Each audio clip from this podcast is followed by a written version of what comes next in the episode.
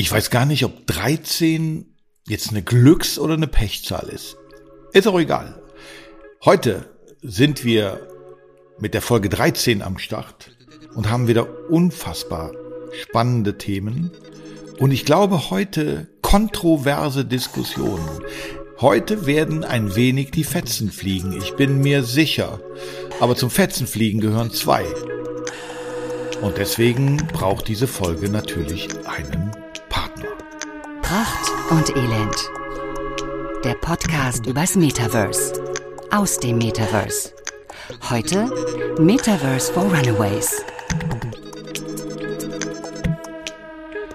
Guten Tag, Dominik Riese.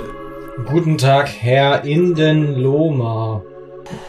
Ah, ich merke schon, es ist schon eine gewisse Grundaggression vorhanden. Ähm, das ist ganz gut für heute. Weil ich würde mich heute gerne mal mit dir fetzen. Meinst du, es wird heute mal Zeit? Also in der Vorbesprechung gerade, das kann man ja bestimmt sagen, waren wir uns ja auch schon bei ein paar Dingen ein bisschen uneinig, aber vielleicht bringt das ja auch mal ein bisschen Würze in das Ganze rein. Also ich glaube jetzt nicht unbedingt, dass wir dringend Würze, äh, neue, mehr Würze brauchen. Ich hoffe, dass wir bisher auch würzig sind und waren. Aber ich muss einfach sagen, je mehr und je intensiver ich mich mit dem Thema beschäftige, und das tue ich natürlich inzwischen fast daily, ähm, weil ich natürlich in Algorithmen in meinen sozialen Kanälen ständig jetzt irgendetwas angezeigt kriege, weil ich mit entsprechenden Leuten verlinkt bin, weil wir Veranstaltungen dazu machen, weil wir unser Business dazu aufbauen, weil wir am Buch schreiben und, und, und, und, und. Es wird nicht besser. Ich werde eher kritischer als äh, jetzt zum Fanboy des Metaverse. Oh, ich glaube, das liegt aber ganz viel mit den Meinungen der anderen Leute zusammen und vor alledem mit vielen äh, unterschiedlichen Aussagen von sogenannten Profis und Experten. Also das, was ich bei dir so ein bisschen raushöre, ist, dass ganz, ganz viele Meinungen, die du erhältst, sich halt widersprechen und dadurch so ein bisschen das Bild schaffen, dass eigentlich keiner so richtig weiß, was soll man mit dem Metaverse überhaupt anfangen. Ist das so? Naja, ja, ja, es ist, es ist so, ähm, es ist so, äh, es ist, und du hast bestimmt recht, ähm, das ist bei mir natürlich auch ein Stück weit historisch begründet. Ähm, ich glaube, ich habe das schon mal irgendwann in irgendeiner Folge erzählt. Ich habe 1992 das erste Fach, das erste deutschsprachige Fachbuch zum Thema Erlebnismarketing geschrieben. Und das hieß alles Event, Fragezeichen, Ausrufezeichen, weil plötzlich auf einmal jeder über Event redete, jede Taubenzüchterveranstaltung auf einmal ein Event war und im Prinzip ähm, dieses Buzzword überall inflationär geritten worden ist.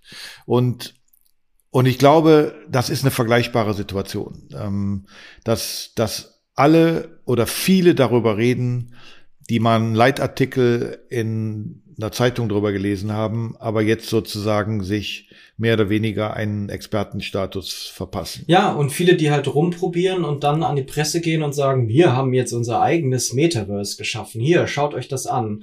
Und dann gibt es die eine Position, die sagt, Leute, ihr habt es immer noch nicht verstanden, das ist kein Metaverse, ihr habt einfach nur einen virtuellen Raum geschaffen, der irgendwo euer Unternehmen repräsentiert. Und auf der anderen Seite gibt es dann Leute, die dort reingehen und sagen, das ist also jetzt dieses Metaverse, von dem alle sprechen. Da kann man ja nichts machen. Außer, dass ich mir wieder Werbung anschauen kann, so wie im restlichen Internet. Da habe ich keinen Nutzen von, deswegen beschäftige ich mich jetzt mit dem Thema nicht mehr. Genau, aber deswegen ist das wirklich identisch zu vergleichen mit, mit der Entwicklung zum Thema Event vor 30 Jahren, wo, wo mein Credo damals war und heute noch ist. Nicht jede Veranstaltung, also nicht jedes Zusammentreffen von Menschen, ähm, die sich vielleicht zum Informationsaustausch auf einem Kongress treffen, ist ein Event.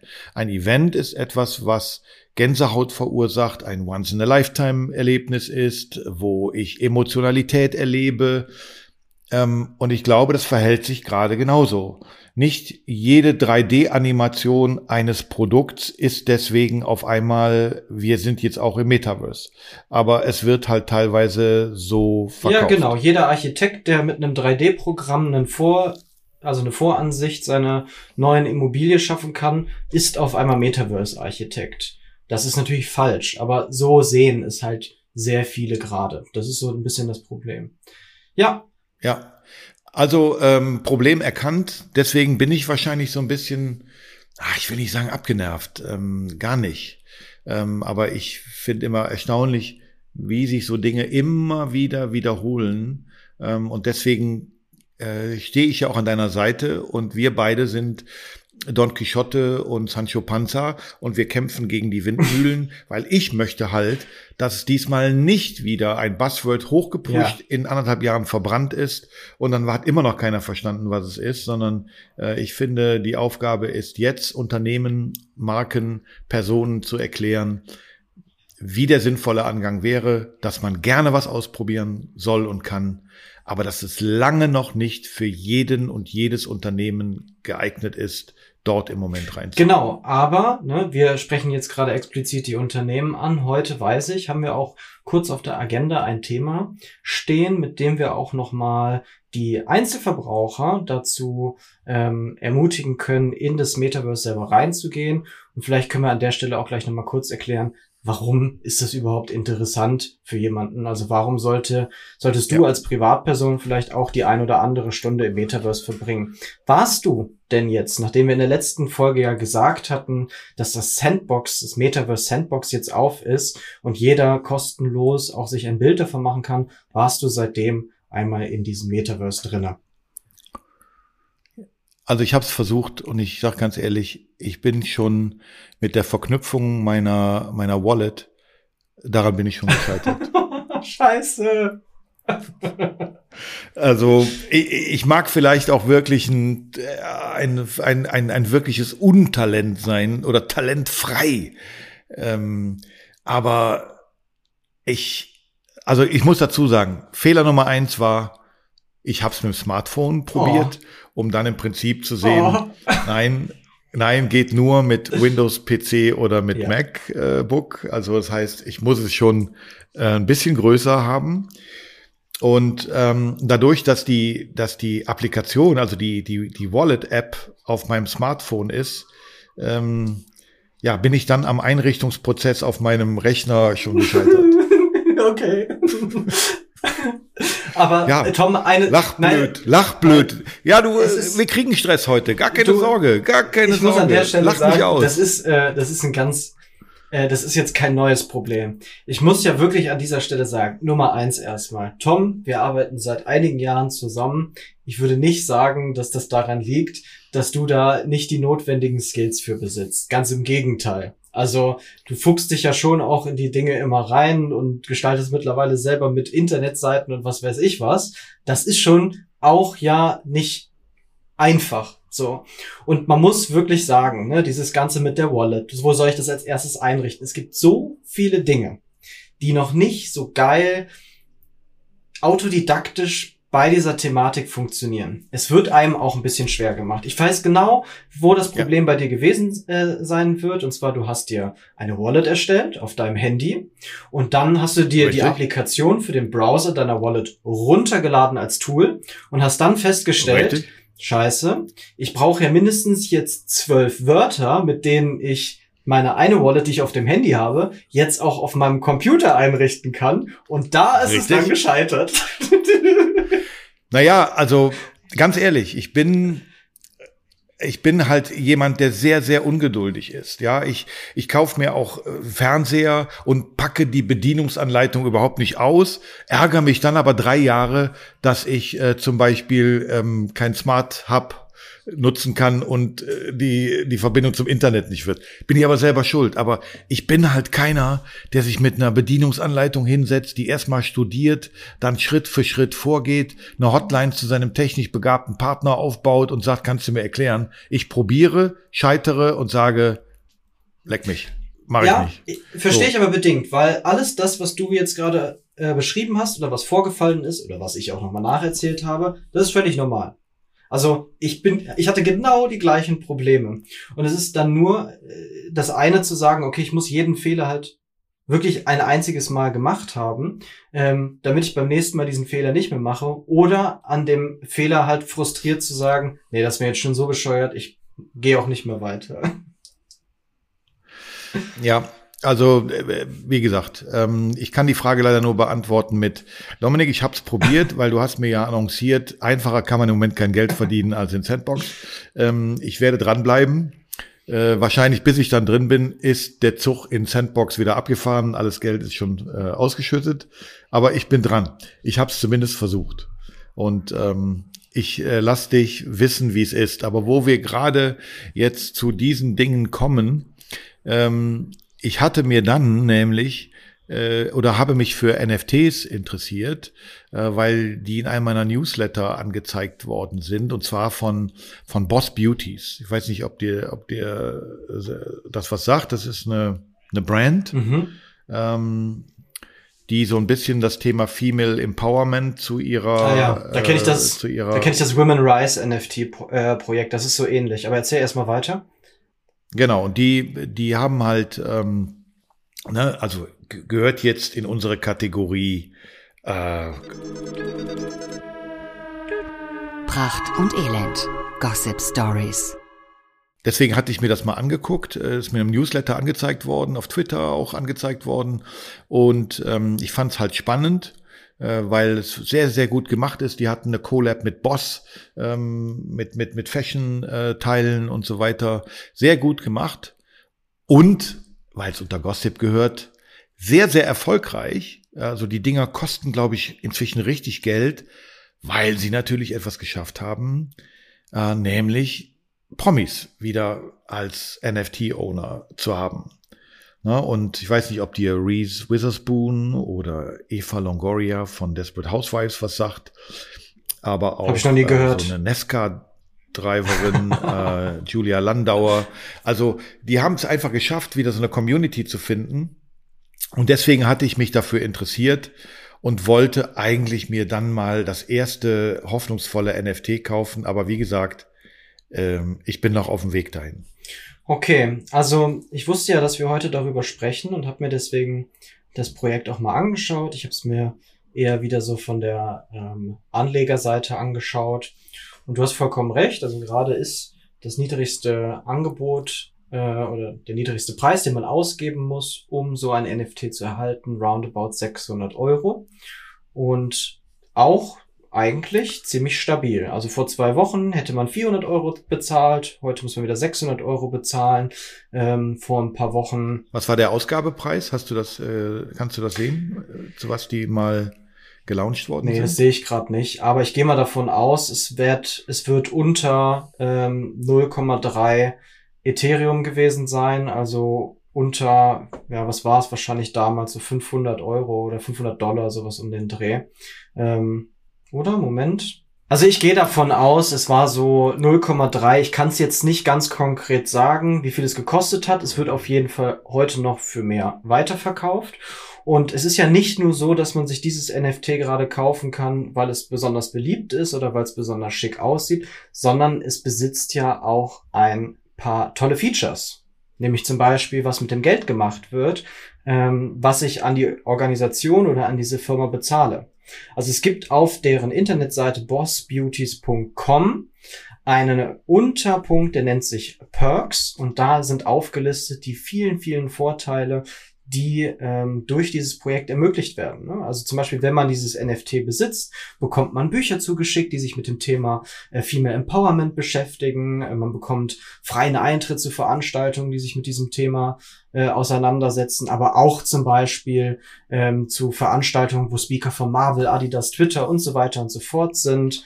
Ähm, man spendet Geld an ähm, Non-Profit-Organisationen und das schafft schon fast wieder Raum für ein neues Thema, und zwar dieser ganze Bereich NFT und Charity was ja auch ein großes Spektrum mhm. abgibt. Also heute ist ja gerade ein Charity-NFT total attraktiv, insbesondere für Unternehmen, um verifiziert zu zeigen, dass sie halt Geld in gute Organisationen oder Projekte stecken. Also wir haben in den vergangenen Podcast-Folgen ja oft darüber gesprochen, dass nichts transparenter ist als die Blockchain. Und so gilt das natürlich auch für NFTs. Also wenn man jetzt als Unternehmen wirklich eine, eine Aussage treffen möchte, wir unterstützen Female Empowerment, dann ist unter Umständen so ein mhm. Projekt wie die Boss Beauties ein guter Stempel, ein gutes Siegel, was man irgendwo auf seiner Internetseite auch platzieren kann. Weil jeder, der sich dann damit auseinandersetzt, verifiziert sehen kann, aha, dieses Unternehmen hat so und so viel Geld in äh, wohltätige Organisationen gespendet. Ich muss an der Stelle sagen, Boss Beauties, ich habe da jetzt nicht zuvor nachgeschaut, wie viel Geld da wo in welche Projekte reingehen, aber außerhalb von Boss Beauties gibt's ja jede Menge NFT-Projekte, die wirklich zu 100% Charity-Objekte sind. Ja, und ich habe ja, also man hat ja diese Woche, ähm, ich glaube, es war diese Woche oder letzte Woche, hat ja äh, Jan Böhmermann, ah, ja. wo ich nicht genau weiß, wie ich den finde, äh, versucht sozusagen den neuen Kliman äh, zu schaffen, indem er mit Viva Con Aqua ins Gericht gegangen ist ähm, und mehr oder weniger äh, dort angeprangert hat, ja, dass das äh, dass es ein sehr scheinheiliges Geschäft ist, dass wir äh, alle eigentlich nur Wasser aus dem Wasserkran trinken könnten, dann bräuchten auch nicht irgendwelche Charity, Social äh, Wasser verkauft zu werden. Und in dem Zuge dann eben aber auch direkt deren Projekte und die Mittelverwendung versucht hat mit zu diskreditieren. Das wäre ja dann zum Beispiel so ein Thema, wo auch Viva Con Aqua ganz cool sagen könnte, Böhmermann, einfach richtig informieren, Guck einfach nach, dann weißt du exakt, wo jeder unserer Euros in welches Projekt hingeflossen ja, ist. Ja, genau. Also, ne, wenn du deine Spenden zukünftig über, also grundsätzlich über NFT-Projekte oder über Blockchain-Anwendungen von einem Ort zum nächsten transferierst, dann hast du diese ganze Problematik nicht mehr, dass du dich rechtfertigen musst, dass du belegen musst, dass du beweisen musst, ob das Geld wirklich vor Ort angekommen ist. Übrigens auch super spannend für Non-Profit-Organisationen, ne? die heute viel Geld dafür ausgeben, dass irgendein Spendensiegel ihnen zertifiziert, dass mindestens 80 Prozent der Gelder, die vom Spender kommen, auch wirklich in die Projekte ankommen. Das müsste man alles nicht mehr machen. Es würde mehr Geld diesen Non-Profit-Organisationen und somit den Wohltätigen oder den, den Wicht an den wichtigen Orten würde dorthin gehen, mhm. wenn man halt die Blockchain-Anwendung genau dafür verwenden würde. Okay, also ähm, spannendes Thema. Ich kenne zufälligerweise den Geschäftsführer von Vivagon Aqua. Vielleicht sollten wir mit denen mal reden, ob es äh, vielleicht sinnvoll wäre, eine NFT-Strategie aufzusetzen. Genau, die beschäftigen sich ja eh schon auch mit der Thematik, deswegen, da könnte man mal nachhorchen. Und die sind ja auch wirklich aktiv, was so das Thema Collabs im Künstler- und Musikbereich äh, angeht. Und da hast du mir ja heute in den Redaktionsplan ähm, dein Highlight der Woche, glaube ich, so hast du es genannt, geschrieben, ich kann mit der Band nichts anfangen, muss ich ganz ehrlich sagen. Ich kann aber auch grundsätzlich mit Gitarrenmusik nichts anfangen. Also wenn Gitarre erklingt, ist bei mir raus. Ähm, ich brauche Bässe und Tiefe. Ähm, aber was ist dein gerade Gossip-Highlight-Projekt? Erzähl. Also, News hatte angekündigt, dass äh, sie ihr neues Album als NFT veröffentlichen werden und sie wollen es mit diesem NFT-Album schaffen, in den Charts auf Platz Nummer eins zu kommen. Und das finde ich, das ist, äh, das ist ein hohes Ziel, bei dem ich mir vorstellen könnte, dass es richtig gut funktioniert, dass das gut angenommen wird, dass es wieder einmal mehr die Welt äh, des Web 3, des Metaverse, der NFTs mehr zugänglich ja. macht für Personen, die sich noch nicht damit auseinandergesetzt haben. Das ist etwas wirklich Gutes ist für die Künstler. Wir hatten in unserer Metaverse for Beginners Folge letzte Woche darüber gesprochen, warum für Veranstalter NFTs schon so besonders sind. Mhm. Ne, die, die, die, äh, genauso ist es natürlich zu übertragen für den Künstler. Ne, der, äh, die, die Band News, die profitiert natürlich viel mehr davon, wenn sie ihre Musik als NFT launchen. Und sollte das passieren, ja. dann wäre das das erste Album, was jemals als NFT in den Charts auf Platz Nummer eins war. Wahrscheinlich in einer limitierten Anzahl oder zumindest in einer nummerierten Anzahl. Ich könnte mir vorstellen, also, dass das ein sehr interessantes und spannendes Projekt sein könnte, bei dem viele mal genauer hinschauen sollten. Und für Muse-Fans oder für NFT-Freaks oder für Leute, die First Mover bei allem sind, ähm, auf das Release-Datum achten, genauer lesen, wenn über diese Dinge berichtet wird. Weil das könnte dann ja etwas sein, was vielleicht auch wirklich in, in unfassbaren Skalierungen im Wert steigt. Ja, ich, ähm, ich weiß nicht, ob dir, ähm, weißt du noch, was eine Maxi-Single ist? Ist das eine 6-Minuten-Version von einem Song? Naja, es war, also du, du weißt, was ne, den Unterschied zwischen Single und LP kennst du. Natürlich. Ja. Also Langspiel, also ne, die die die mit einem Titel pro Seite und die Langspielplatte mit einem ganzen Album mehreren Titeln. Klar, natürlich. Und zu meiner DJ-Zeit, wir reden über Ende der 80er, ähm, kamen diese Maxi-Singles, die dann so acht, neun, zehn Minuten Versionen hatten, was für ein DJ gut war, weil man konnte in Ruhe eine rauchen und pinkeln gehen. Ah nee, rauchen durften wir damals noch hinterm DJ-Pult, aber man konnte pinkeln und was trinken gehen und so weiter. Ähm, und davon gab es dann immer so Bild Versionen, also mit einem mit einem Foto drauf oder es gab Farbpressungen in Pink. Die kriegte man meistens, wenn man in London zu Besuch war und ging dann da in die Plattenläden und da habe ich mir halt einige einige von gekauft und ich habe heute noch eine von den Pet Shop Boys von West End Girl, ähm, die Picture Disc sozusagen. Sowas Ähnliches könnte das dann ja werden. Also nie verkaufen, behalten, irgendwann mal Tausende Euros dafür kriegen. Genau, wichtig an der Stelle, Disclaimer wie immer, das hier ist natürlich ähm, alles auf eigene Gefahr und kein Anleiten, um irgendwo zu spekulieren oder Geld anzulegen.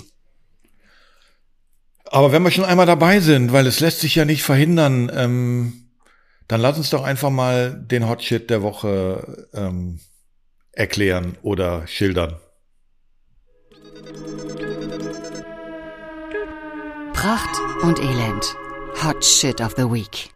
So, wir haben September, kann man jetzt äh, sagen. Wir sind äh, in der ersten Septemberwoche, wo wir diese Folge 13 aufzeichnen. Und eine der Kryptowährungen, die zweiterfolgreichste ist es oder die ist es inzwischen die erfolgreichste? Ich weiß es nicht. Mm, es ist, würde ich sagen, am Wert gemessen die zweitgrößte. Okay. Äh, heißt Ethereum ähm, es gibt so eine Kurz, ich habe letztens gehört, dass jemand von ETH. ETH. Was? ETH. Ethereum ist die Blockchain und ETH ist die Währung. ETH, okay. Also die Währung. So, und warum wir das als Hotshit äh, diese Woche deklarieren, hat einen ganz besonderen Grund, nämlich da tut sich gerade in diesen äh, Septemberwochen etwas. Da tut sich und etwas. Das erklärst du mir jetzt. Ja, ja, und ich hoffe, dass wir da ein bisschen in Diskussion kommen, weil auch für alle Zuhörer und Zuhörerinnen. Das wird jetzt ein Part, wo ich wahrscheinlich mit Fachbegrifflichkeiten um mich schmeißen werden muss, um wirklich konkret zu erklären, was da passiert. Bleibt bitte dran, es ist sehr spannend und erklärt ziemlich gut die Grundfunktionalitäten einer Blockchain. Und zwar, was sich dort gerade verändert ist. Wir wissen, Blockchains sind nicht unbedingt klimaneutral, klimapositiv, sondern ganz im Gegenteil eher sehr klimaschädlich. Und das ist ein Problem, dem ist sich die Blockchain-Community und die Krypto-Community sehr, sehr bewusst und möchte auch dringend, dass sich das verändert. Und dazu kommt, dass bei dem aktuellen Verfahren, das diese Blockchains betreiben, die sehr, sehr klimaschädlich sind, auch zudem nicht besonders gute performante Leistung entsteht. Aktuell war es so, dass man auf der Ethereum Blockchain, wenn ich dir jetzt Ethereum überweisen möchte. Das ging zwar, aber es entstehen dabei oft hohe Gebühren, weil es kann nur eine ganz geringe Anzahl an Transaktionen pro Minute, pro Sekunde überhaupt stattgefunden werden, weil die Rechenkapazität dieser Blockchain nicht besonders hoch ist. Und nun mhm. möchte oder wollte Ethereum sowie die Community eine deutlich schnellere und performantere Blockchain haben, sowie eine deutlich klimafreundlichere Blockchain. Und wir haben es geschafft. Ethereum 2.0 ist nun gelauncht und wird eingeleitet. Es besteht nun ja auch die Möglichkeit, ETH2 als Kryptocoin zu kaufen. Die Blockchain Ethereum wird um 99,5 Prozent klimafreundlicher, also äh, wird 99,5 Prozent weniger Energie verbrauchen und dazu kommt, dass wir dennoch mehr Transaktionen pro Minute, pro Sekunde stattfinden lassen können. Okay. Mit Prozentangaben bin ich immer ein bisschen vorsichtig, weil es ja immer die Frage ist, von was und von wie viel. Also ähm, selbst wenn es jetzt 99,5 Prozent weniger sind, ist es wahrscheinlich trotzdem immer noch viel. Ja, ähm, du hast mir mal irgendwann eine, eine Zahl genannt, wir müssen sie ja gar nicht eins zu eins wiedergeben, aber dass eine, ein Bezahlvorgang mit einer Kryptowährung verbraucht aktuell je nach Blockchain und je nach äh, den Grundvoraussetzungen ver verbraucht ich glaube, du hast damals gesagt, so viel Energie, als wenn einer mit, mit einem Auto, mit einem Verbrennermotor 50 Kilometer Auto fährt. Ja, also man, also was man insgesamt sagen kann, ist pro Tag verbrauchen die Blockchains so viel Strom wie Portugal. Okay, wo? Und das für ja noch vergleichsweise wenig Zahlungsverkehr, ja, ist ja nicht vergleichbar jetzt, sagen wir, mit unserem deutschen Bankensystem, sondern es ist ja noch überschaubar. Okay, aber ich habe verstanden, es gibt eine, eine doch schon eklatante Verbesserung der, der, also des, des, der Klimaneutral oder in Richtung Klimaneutralität äh, oder, oder CO2-Neutralität. Okay, verstanden. Ähm, jetzt sagst du, ähm, mehr Zahlungsabwicklungen möglich. Also ich habe letzte Woche damit geliebäugelt, mir noch ein bisschen Krypto Ethereum auf meine Wallet äh, zu legen, ähm, weil ich ein paar NFTs kaufen wollte, wie eben schon gesagt. Und da wurden mir bei 1000 Euro, die ich investieren hätte wollen, ich glaube fast 60 Euro Gebühren äh, abgezogen, was natürlich ja unfassbar ist. Ja, also immer vor, du willst auf einer Bank irgendwie Devisen wechseln oder sonst irgendetwas und dir würde einer so eine Summe abziehen. Ja, das ist ja fast der Nepp wie an diesen ATM-Automaten, wo du für jede äh, Geld ziehen 4,59 Euro oder 95 bezahlst. Ähm, das wird sich jetzt dadurch verändern? Ähm, ich muss da noch mal kurz nachfragen. Das Geld, äh, also die 60 Euro Gebühren, beim Einzahlen hm wären die gekommen oder wären die beim B-Zahlen gekommen? Beim Kaufen. Beim Kaufen. Also beim Kaufen deines, also wenn du mit Ethereum ein NFT gekauft hättest, da wären. Nee, nee, nee, nee, nee. Ah, ja. Ich wollte Euro, ich wollte auf meiner Metamask Wallet wollte ich 1000 Euro in Ethereum wechseln, Leute, kauft niemals Ethereum über eure Wallet, beziehungsweise Wallet. Okay, über ja, Metamask. Bitte was? Über Metamask nicht kaufen. Auf Metamask gerne ja, einzahlen, ja, ja. aber immer nur Kryptocoins drauf transferieren und nicht darüber die Kryptocoins kaufen. Ja, okay, gut. Dann liegt da mein Fehler. Alles klar. Vielen Dank, Mr. Klugscheißer. äh, aber ich wollte mir einen Brokerzugang einrichten. Da bin ich genauso krachend dran gescheitert, wie meine Wallet mit, äh, mit irgendeinem äh, Metaverse zu verbinden. Also ich habe selten erlebt, dass Dinge mit so unfassbaren Hürden versehen sind, wo ich wirklich sage, ja gut, okay, man kann es sich auch unnötig schwer machen. Ähm, aber egal. Ähm, Okay, also das heißt, es wird die Höhe der, die Anzahl der Transaktionen wird steigen. Dadurch wären die reinen Gebühren für diese Transaktion geringer. Äh, es wird weniger Energie verbraucht. Habe ich alles verstanden? Klingt alles gut? Ähm, Wie funktioniert das? Aber wenn gut, es denn so einfach ist, aber aber wenn es denn so einfach ist, warum verdammt machen denn nicht alle? Ja. Also warum hypen wir jetzt Ethereum? Und die anderen verbrennen Energie, äh, brauchen tagelang, bis eine, bis eine Überweisung getätigt ist. Ähm, warum? Ja, das ist, ähm, das hat unterschiedliche Gründe. Zum einen, ähm, Bitcoin war damals die erste Blockchain, die erste Kryptowährung, die auf den Markt gekommen ist und alle weiteren äh, Blockchains und Kryptocoins haben sich natürlich in der Anfangszeit sehr stark an diesem Erfolgsmodell orientiert und haben erstmal die Prozesse genauso nachgemimt bei diesen Transaktionen, damit diese Transaktionen, die Bewegungen überhaupt möglich sind und damit gewisse Informationen auf der Blockchain überall abgespeichert werden, damit das funktioniert, wird ein gewisser Prozess gestartet, und zwar der Prozess Proof of Work. Ähm, er ist heute bekannt auch unter dem Pseudonym Mining. Das bedeutet, damit es möglich war, Bewegungen auf der Blockchain als Information zu prägen, ist es notwendig, dass viele Einzelpersonen meinen. Also man kennt das so ein bisschen aus der Vergangenheit.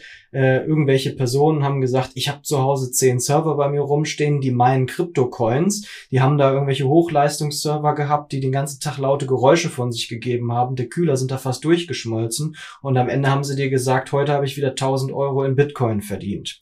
Und dieser Prozess also es ist ja nicht so, dass man jetzt einfach mit einer virtuellen Spitzhacke in eine Mine reingeht und dort dann Coins schürfen kann, sondern dieser Prozess ist natürlich auch notwendig oder hat seine Daseinsberechtigung, weil während diesem Prozess eine gewisse Identifikationsnummer herausgefunden wurde, die notwendig ist, um eine Transaktion auf der Blockchain halt zu verifizieren. Das ist ein sehr komplexer äh, äh, Themenbereich, auf den wir jetzt hier auch nicht näher weiter eingehen.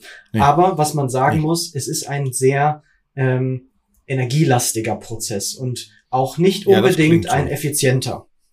Er sorgt aber erstmal dafür, dass viele Personen sich überhaupt mit der Thematik auseinandergesetzt haben, weil natürlich viele Menschen bereit waren, jetzt ihre Stromkosten auszutauschen gegen Kryptocoins. Womöglich haben sie damit auch mehr Geld verdient oder verdienen bis heute mehr Geld damit.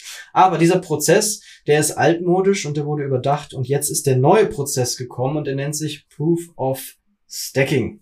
Und Stacking ist das neue Verfahren, was allerdings nicht Einzelpersonen, die nicht selber Kryptocoins besitzen, möglich macht, jetzt damit Geld zu verdienen, indem sie Teil dieser Transaktion werden, sondern sie müssen erstmal selber eine gewisse Anzahl an Kryptocoins haben und diese Kryptocoins lassen sie nun arbeiten. Sie werden zum Beispiel ein Jahr lang für einen gesperrt werden. Das heißt, egal wie der Preis dann steigt oder sinkt, du hast nicht die Möglichkeit, die Coins, die du gerade zum Stacking-Prozess benutzt, zu verkaufen.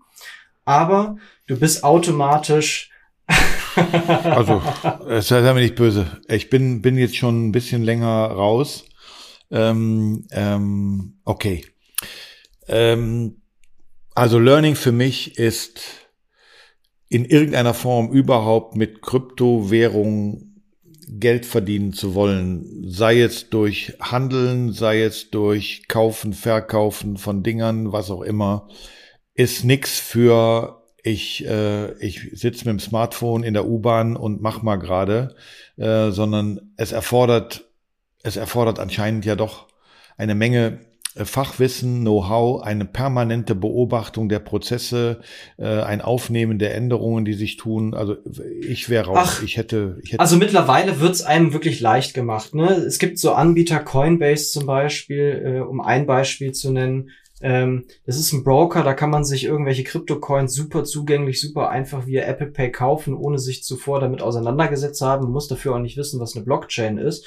Und dann bietet dieser Broker heute auch schon an, seine Coins zu stacken. Da werden dir dann im Grunde Dividenden angezeigt. Ne? Halte diesen Coin ein Jahr lang und du bekommst 4,38 Prozent oder was weiß ich was von dem, was du gestackt und gehalten hast. Also ne, nach außen hin ist das erstmal einfach gemacht für die Person, aber warum das überhaupt stattfindet, mir ist immer wichtig, so auch zu erklären, hat das eine Daseinsberechtigung. Das ist den meisten halt nicht klar. Deswegen, ich wollte es gerade versuchen, kurz nur einmal zu erklären. Wir wären aber jetzt eh auch fast mhm. am Ende gewesen. Dieser Prozess auf jeden Fall, um den Abschluss zu meinem Satz zuvor zu finden, ist die neue Methode, mit der man kosteneffizienter und zeitgleich aber schneller nun die, die, die Blockchains okay. machen kann. Gut. Unter Hotshit hatten wir es aber auch gepackt, nicht nur, weil es eine wirklich äh, marginale oder eine, eine, eine, eine sehr große Verbesserung oder Veränderung ähm, äh, in bisher, äh, sagen wir, nicht änderbaren Prozessen ist, insbesondere für das Thema äh, Klima und, und CO2 und Energieverbrauch und so weiter.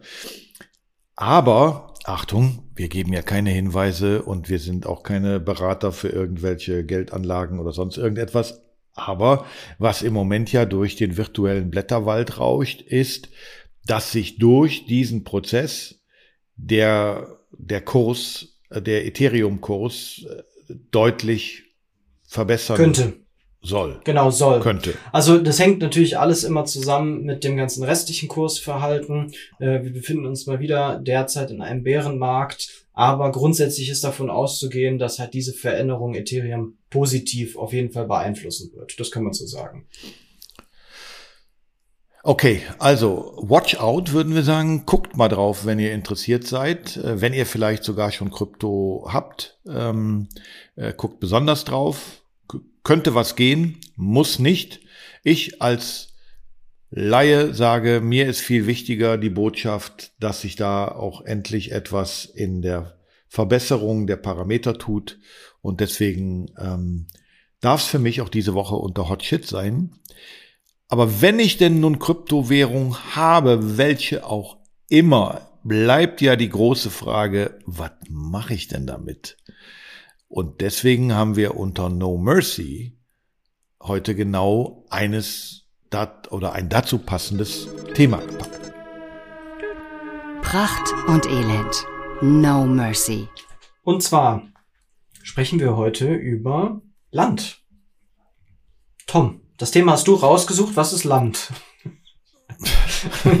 ja, ich weise nur darauf hin, Dominik. Ne? Ähm, ich bin ja der, der, der Wächter unserer Folgenlänge. Ähm, wir sind schon, oh, also das kann jetzt kein 30-minütiges Thema werden. Äh, zur Not müssen wir splitten. Also, ich habe in unserer Folge vom, vom Fishverse gelernt, dass dieses neue Angel-Metaversum, was da an den Start geht, eben die Möglichkeit bietet, dort Land zu kaufen, um dort Angelteiche, Geschäfte für Angelzubehör, eine Würmerzucht oder was auch immer zu machen und damit Geld zu verdienen. So, jetzt ist aber ja die große Frage, das ist ja nur eine Möglichkeit, ich höre immer wieder, und wir haben ja gerade eine, eine Informationsveranstaltung für ein Real Estate Unternehmen gemacht, die sich mit dem Thema Metaverse beschäftigen. Äh, dieses Thema Land ist ja anscheinend viel mehr als ich kaufe mir irgendwo eine Parzelle und baue da irgendwie ein Häuschen drauf. Oder verstehe ich das falsch? Genau, also wichtig ist erstmal zu sagen, dass Land ein NFT ist. Oder zumindest ein, ein, ein, eine virtuelle Landfläche, die. Nein, nein, Punkt, sorry, Land ist ein NFT. Aber ein etwas besonderes NFT, weil es automatisch immer ein paar mehr Fähigkeiten besitzt als die üblichen NFTs. Wir wissen, äh, das haben wir in der Vergangenheit auch schon besprochen, dass an NFTs gewisse Bedingungen gesetzt werden können oder gewisse Verträge. Und Land-NFTs sind immer nicht nur ein Anlageobjekt beziehungsweise ein Kunstgegenstand oder oder oder ein Collective, sondern ein Collectible, Verzeihung, sondern ein virtueller Space, den man in der Regel bebauen kann. Ein virtueller Space, den man nicht nur bebauen kann, sondern oft auch vermieten kann. Das bedeutet, mit dem NFT Land kann man auf deutlich mehr Ebenen unmittelbar nach dem Kauf schon Wertschöpfungsketten generieren, erstellen oder sich zunutze machen, als mit üblichen NFTs. Ne? Sonst ist es so, wenn ich mir einen äh, gelangweilten Affen kaufe, kann ich darauf hoffen, dass dieser irgendwann mehr wert ist und diesen dann Gewinn bringt, also verkaufen. Also gelangweilte Affen, du, also du sprichst von Boring Ape Yacht Club, also einem der erfolgreichsten ja. NFT-Kunstprojekte, ne? Genau.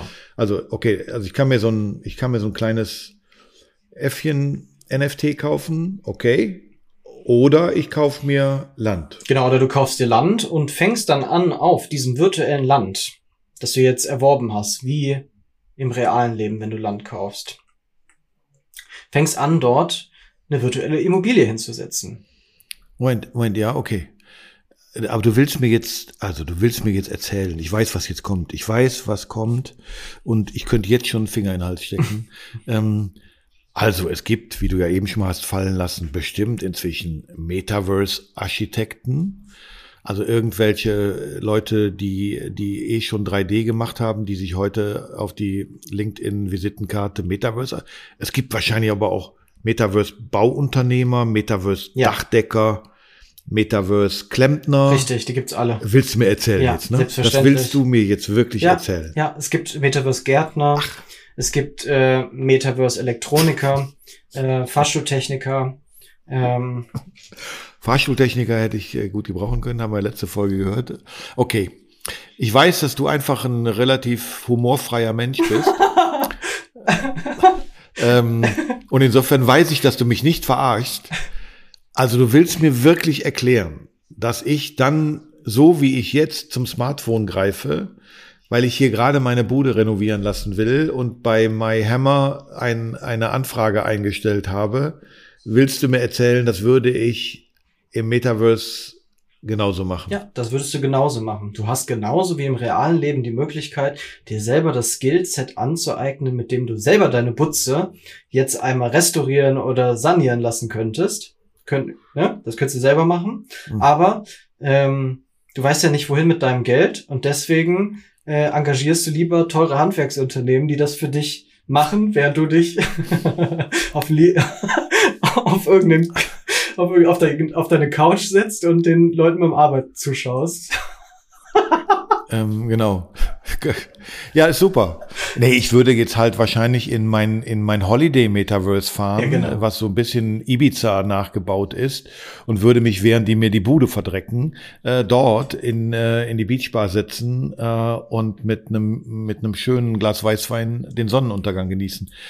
Okay, ähm, pff, Alter, ich, ja, ich habe es befürchtet. Ich hatte die Hoffnung, dass du sagst, nee, nee, nee, das geht, das ist doch anders. Okay, und dann kommen die Handwerker auch nicht. Also wie im Real Life. Das heißt, ich habe mit denen einen Termin, wann es fertig sein soll, und die erscheinen dort auch nicht. Oder genau sind Metaverse-Handwerker nö, nö, nö, automatisch pünktlich. Nö, das passiert äh, total gerne auch einfach mal nicht. Aber brechen wir es mal runter, was bedeutet das übersetzt? Also wenn wir mal da ein bisschen Ernsthaftigkeit reinbringen. Du hast es gerade eben schon gesagt, engagierst du einen Metaverse-Architekten, ist das selbstverständlich jemand, der sich mit Grafikdesign auseinandergesetzt hat oder vielleicht wirklich in der Vergangenheit äh, ein Architekturstudium gemacht hat und einfach diesen Markt für sich entdeckt hat. Selbe gilt für ein Bauunternehmen im Metaverse. Es ist ja nicht wirklich so, dass wir jetzt hier tatkräftige Handwerker vor Ort finden, sondern es sind in der Regel 3D Designer, ne? 3D Art, ja. Art Designer, die einfach sehr gut da drin sind, anhand einer Skizze nun die Immobilie in dreidimensional nachzubauen. Wenn wir über den Fahrstuhltechniker sprechen,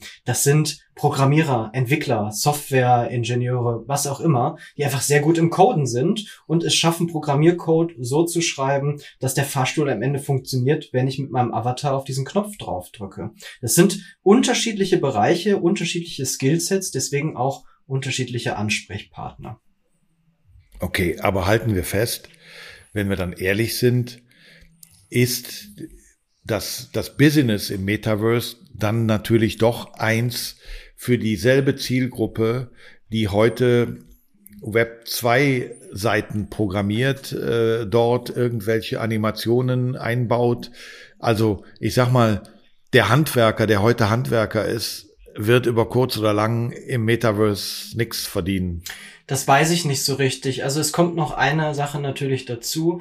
Besonders beliebt sind derzeit Metaversen, in denen es halt eben nicht notwendig ist, kranke Programmierskills zu besitzen, um überhaupt irgendeine Funktion in seiner virtuellen Immobilie zu hinterlegen. Sondern besonders beliebt sind Metaversen, in denen es sehr einfach ist, selber tatsächlich relativ komplexe äh, äh, Programmierungen durch Drag and Drop äh, ähm, selber zu gestalten. Also du kennst es, ne? es gibt Anbieter für Internetseiten, mit denen du kein Webdesigner oder ITler sein musst, um eine coole Internetseite selber zu gestalten, die auch krasse und coole, ansprechende Animationseffekte hat.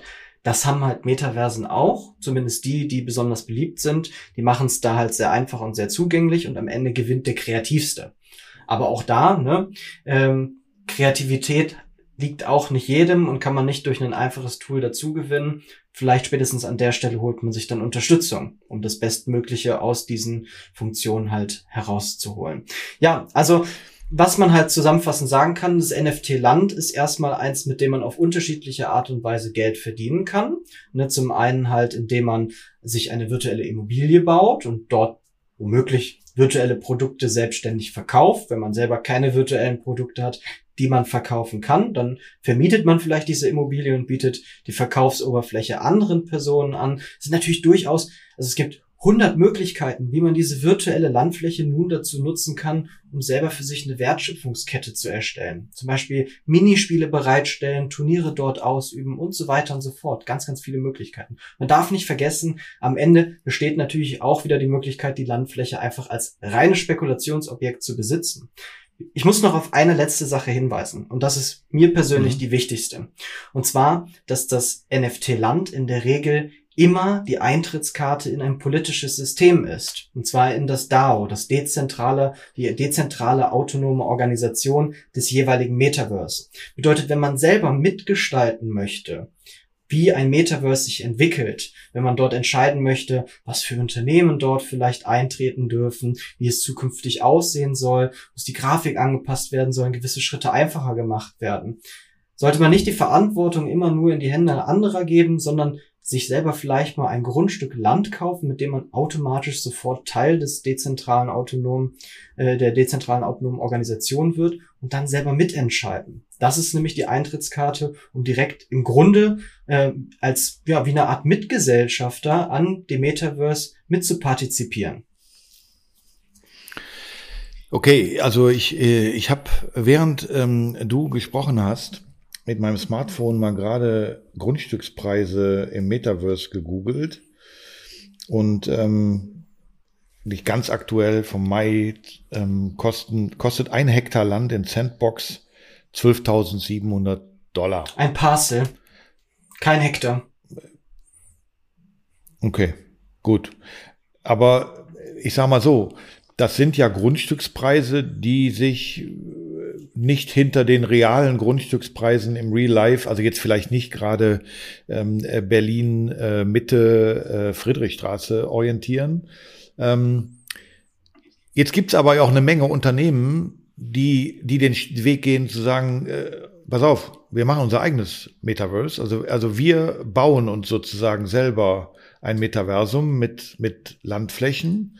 Ähm, ist, also umgehen die damit einfach nur den Kauf eines Grundstücks, weil es ihnen zu teuer ist? Oder wäre es nicht sinnvoller, in vielen Metaversen mir Flächen zu sichern und dort meine Stores, meine Erlebniswelten, meine Produktwelt, was auch immer zu bauen? Ja. Mir ist im Moment noch nicht ganz klar, wa- wa- warum machen die einen das und die anderen das? Sind das die einen die Reichen, die sagen, pff, ich baue direkt mein eigenes Metaverse, ich halte mich gar nicht damit auf, irgendwo Land zu kaufen. Äh, Das, das, das leuchtet mir irgendwie noch nicht ein. Ja. Kannst du mir das zum Schluss noch Ja, erklären? gerne. Also äh, genau das macht für mich ein Metaverse aus, dass es halt eben diesen demokratischen Ansatz besitzt, wer eine virtuelle Welt schafft, die nicht mit der Blockchain verknüpft ist, auf der nicht von außen Personen die Möglichkeit haben, mit zu entscheiden. Die schaffen im Grunde einen virtuellen Raum im Web 2. Das ist meine Meinung. Ne, Das muss gar, das ist jetzt nicht irgendwie etwas, was so festgeschrieben steht. Unternehmen machen das, weil es tatsächlich einfacher ist. Also es ist einfacher natürlich, sich selber einen virtuellen Raum komplett auszudenken, ähm, äh, der auf eigenen Regeln basiert. Diesen umzusetzen ist vielleicht teurer, das muss man schon sagen. Ähm, und womöglich schaffen sie es dann, Personen die Möglichkeit zu geben, mit ihrem virtuellen Avatar in ihren virtuellen Raum einzutreten und sich ein prachtvolles Bild zu machen. Aber das Unternehmen hat nun die Aufgabe, dieselbe Nutzeranzahl wie im Metaverse auf ihr eigenes Metaverse draufzukriegen. Mehrwerte zu schaffen. Warum sollten nun Hm. Personen mit ihrem virtuellen Avatar in das äh, Metaverse von, ich weiß es nicht, keine Ahnung, Unternehmen XYZ gehen. Es ist natürlich total spannend, sich selber zu positionieren in einem Metaverse, wo links und rechts ganz, ganz viele andere Unternehmen auch mit ihren tollen Ideen glänzen können. Weil das sorgt natürlich automatisch dafür, dass wenn die eine Person von dem einen Angebot angelockt ist, womöglich auch die Straßenseite wechselt und zu einem selber auch hingeht. Zum anderen kommt dazu, wenn man selber schon ein Metaverse baut und nicht dort Landflächen anbietet und verkauft, nimmt man natürlich den demokratischen Ansatz raus. Das heißt, das Unternehmen kann für sich vollständig alleine, ohne die Wünsche der Leute von außen, Hm. seine virtuellen Räumlichkeiten aufbauen. Das kann unter Umständen das Bessere sein, ist aber natürlich ein bisschen das, was gegen die Erwartungen der Metaverse-Enthusiasten halt spricht, nämlich der demokratische Ansatz. Ja. Dominik, Dominik, ich weiß, es hat nicht zum richtigen Streiten gelangt, weil, weil wir dazu vielleicht auch uns äh, zu sehr mögen und außerdem zu harmoniesüchtige Menschen sind. Aber das ist jetzt so ein Komplex, wo ich wirklich sage, übersteigt meine geistigen Möglichkeiten aktuell.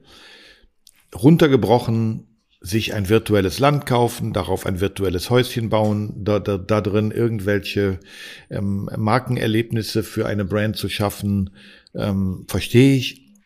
Aber in dem Moment, wo es jetzt dann systemisch wird, wo es äh, demokratisch wird, wo ich gucken muss, wie da Prozesse, wer kriegt das Geld, was wird mit dem Geld gemacht, boah, also ganz ehrlich, das lasse ich jetzt heute mal sacken. Scherz. Äh, weißt du was? Ähm, du hast gleich den nächsten Termin, hast du gesagt. Ich möchte dich auch heute gar nicht davon abhalten. äh, macht gut. Mach's gut, ciao.